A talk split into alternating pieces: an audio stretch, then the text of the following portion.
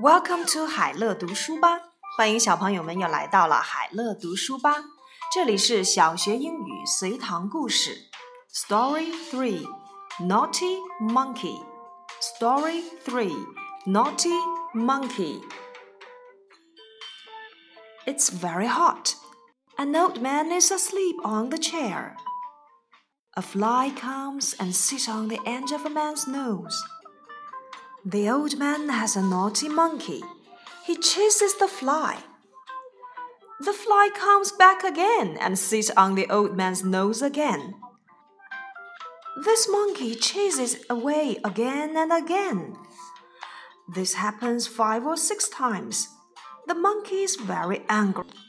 He jumps up, runs to the garden, and picks a large stone. When the fly sits on the old man's nose again, the monkey hits it hard with the stone. He kills the fly and breaks the old man's nose. 调皮的猴子。天气很热，一位老人在椅子上睡着了。一只苍蝇飞来，落在了老人的鼻子上。老人有一只顽皮的猴子，猴子在追打苍蝇。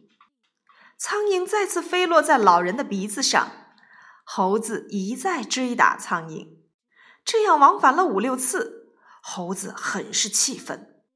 他跳着跑到花园，捡起了一块大石头。当苍蝇再次落到老人的鼻子上时，猴子用石头击中了老人鼻子上的苍蝇，他砸死了苍蝇，也打破了老人的鼻子。Questions. Number one, why the monkey is very angry. Why the monkey is very angry. Number two, does the monkey kill the fly? Does the monkey kill the fly? Number three, what happens to the old man's nose? What happens to the old man's nose?